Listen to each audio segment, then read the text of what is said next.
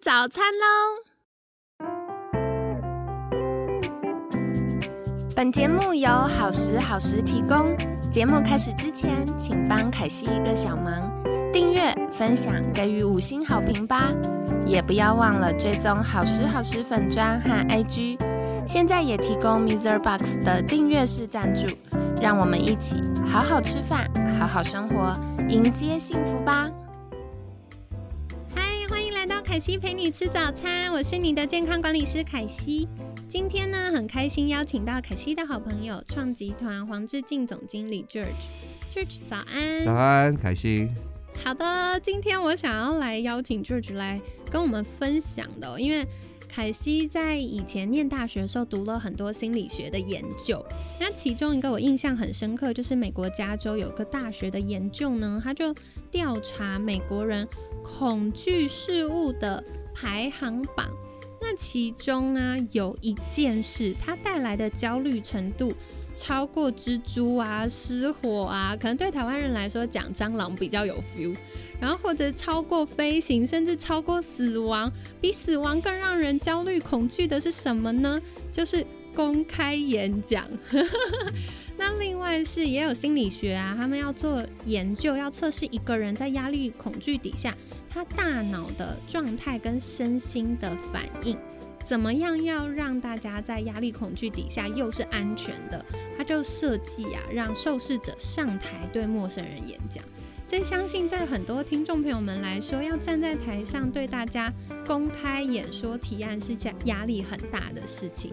那刚好 George 很常会有这种机会，不管是在教会要讲道的时候，或者是要对企业提案的时候，想请教 George 这方面有没有什么秘诀呢？嗯，好，第一个那个调查，我是觉得对于死亡恐惧，他恐怕不太了解死亡的真的逼近啊。好，然后呃。因为我我觉得公开演讲或者是做嗯对陌生人的这种说话，特别是呃大型的吧，哈，那恐怕会有一些错误的认知，所以我们在提开提出这些建议之前，要必须先理解啊演讲 presentation 谈判啊说话啊中间的这些共同性跟差异啊，这样可能更更快的让我们理解，等会我们的建议怎么样可以帮到大家，是。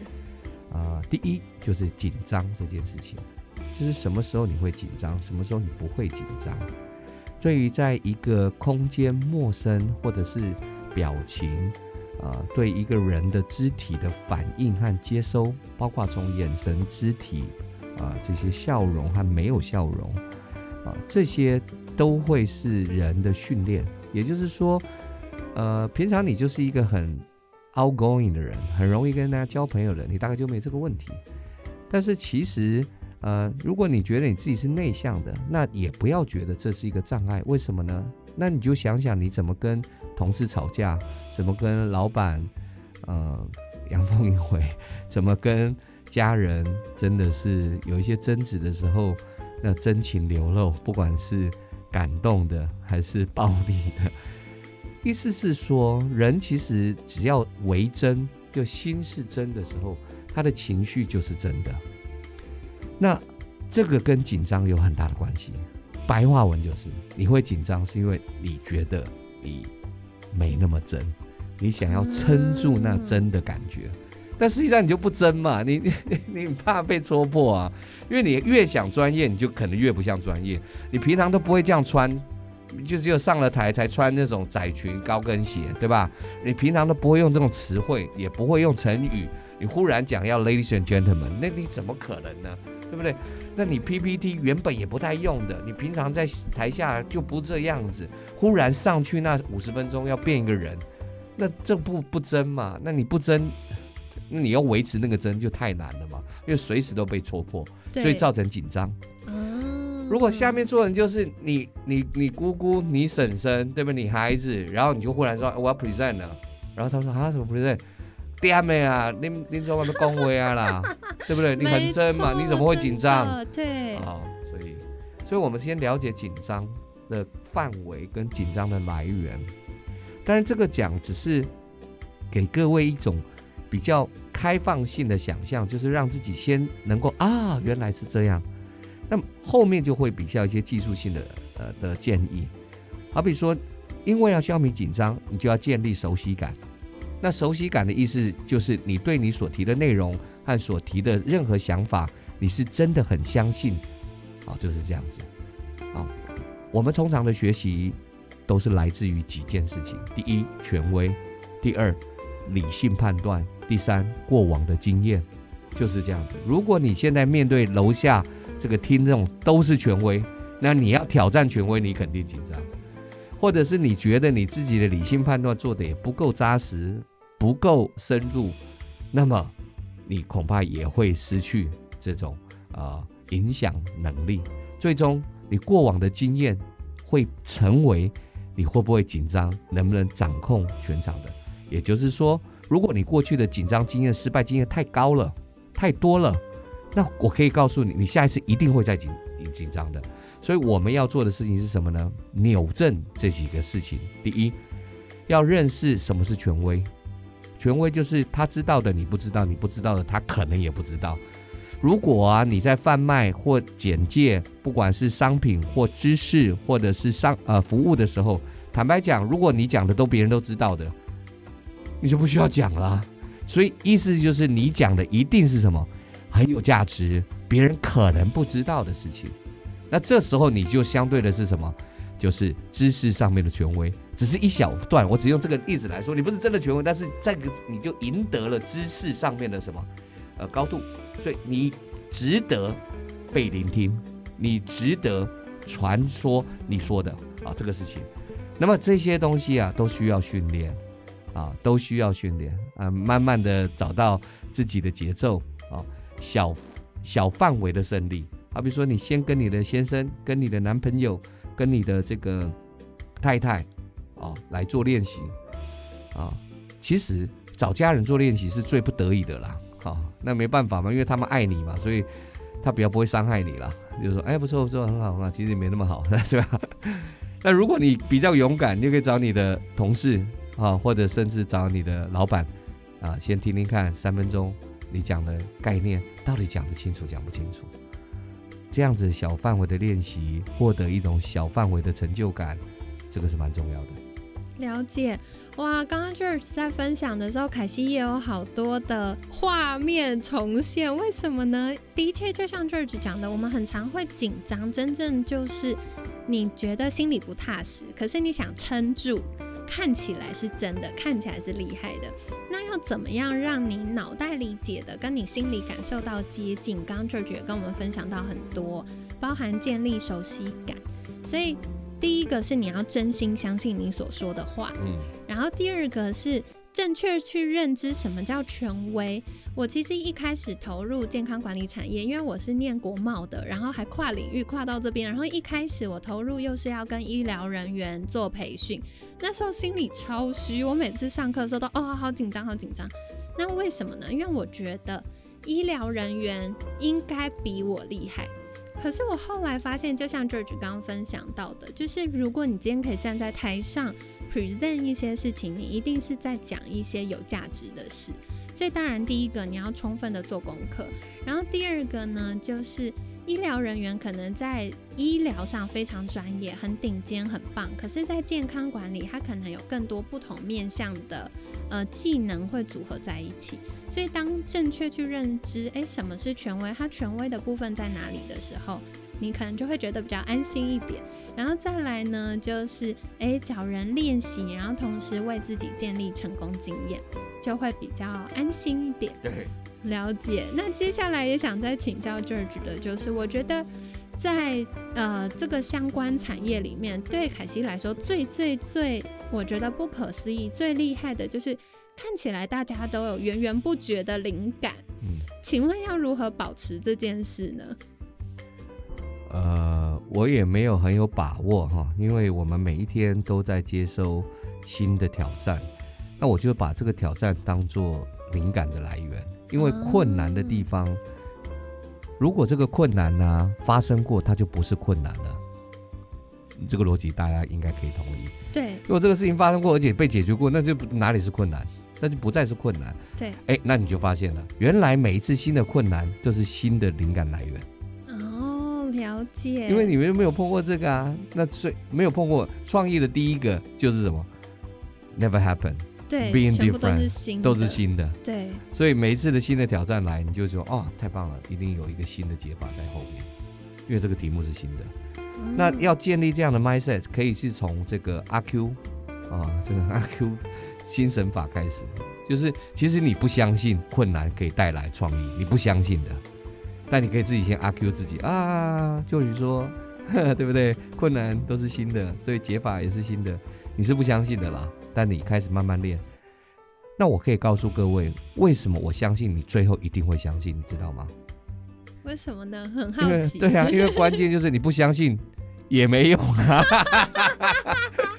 真的真的，与其自己一直被情绪困住，不如踏出那一步。就是 just a matter of time，嗯只是时间差的问题。有一天你一定会相信这个事情的，对对吧？世界不会因着你的困顿、失望而停止前进的，对，但是世界也不会因为你的荣耀得胜就会显得更加荣耀，从来也不是这样子的。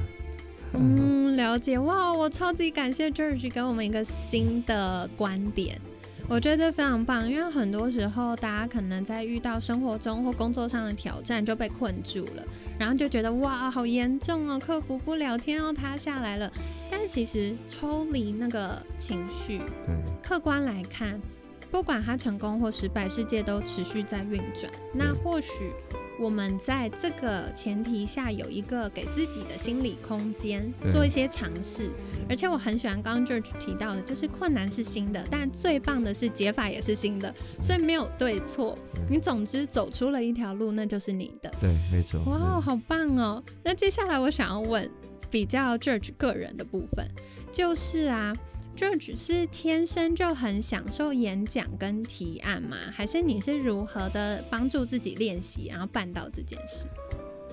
我喜我不是很喜欢演讲，从小时候我，但是我很喜欢表演。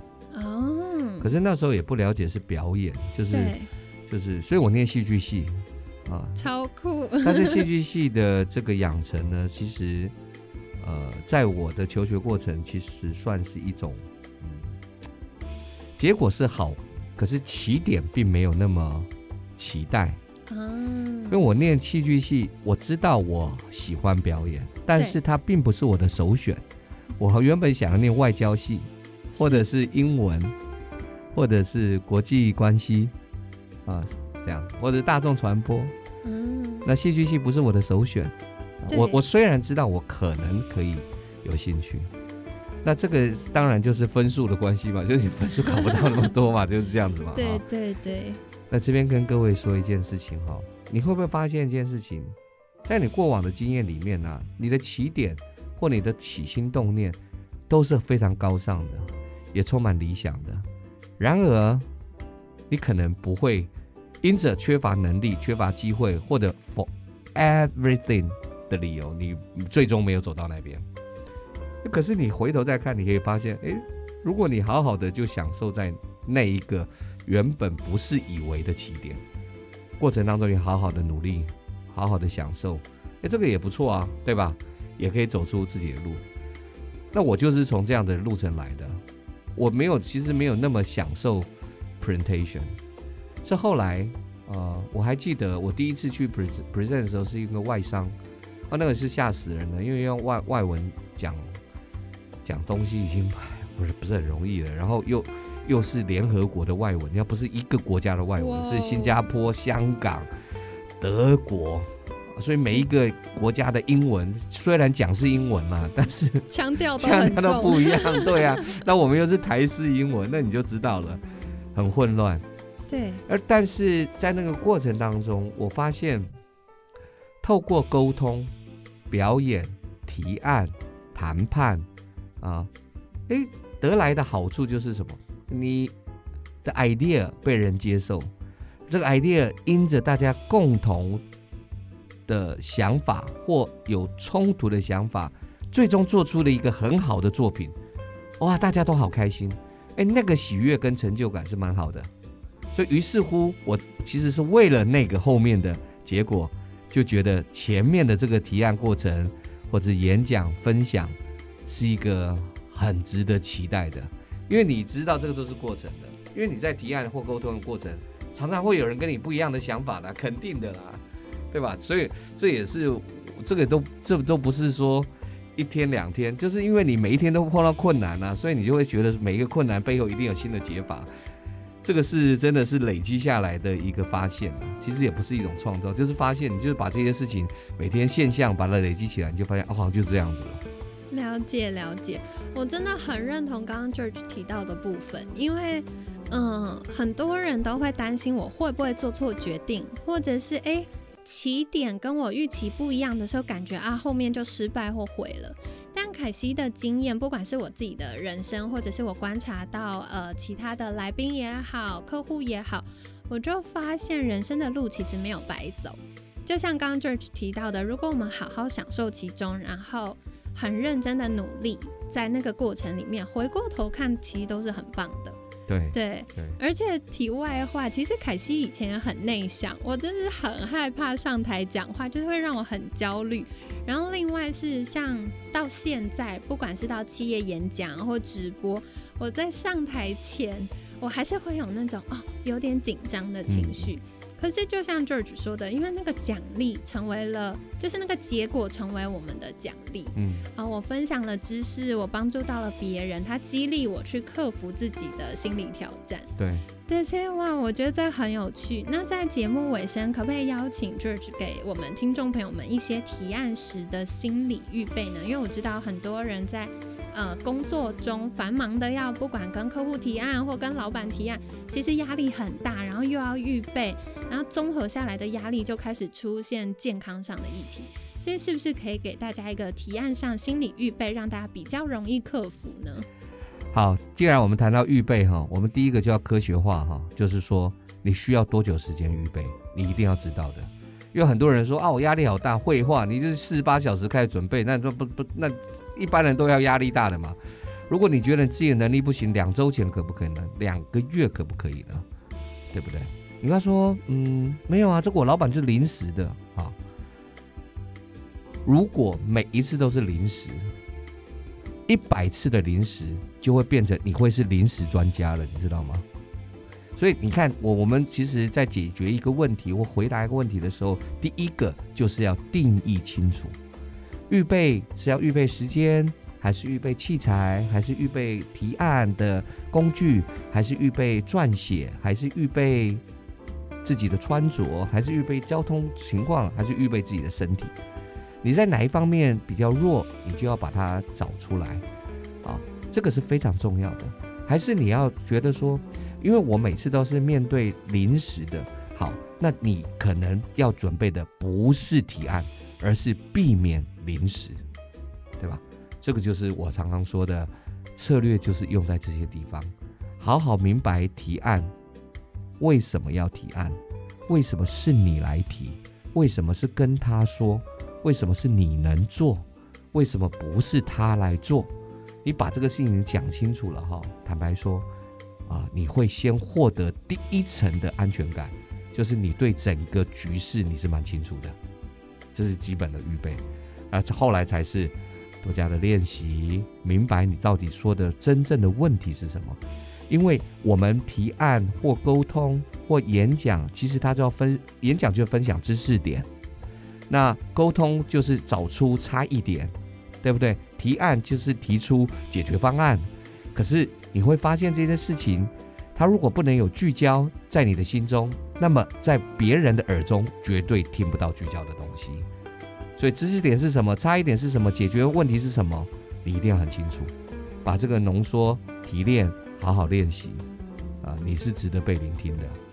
太好了，感谢 George 跟我们分享这个。我觉我真的觉得刚刚提到一个很重要，因为我后来在跟客户交流的过程当中，大发现真正心理压力最大的都是老板突然丢东西，有的时候人挑战。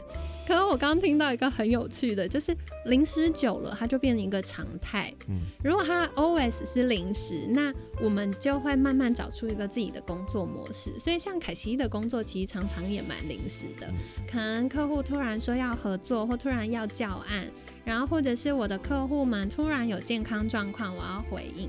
那所以我们后来就会出现各式各样的 SOP，然后各式各样的套版，你就会知道说哦。这个状况它大概的脉络是什么？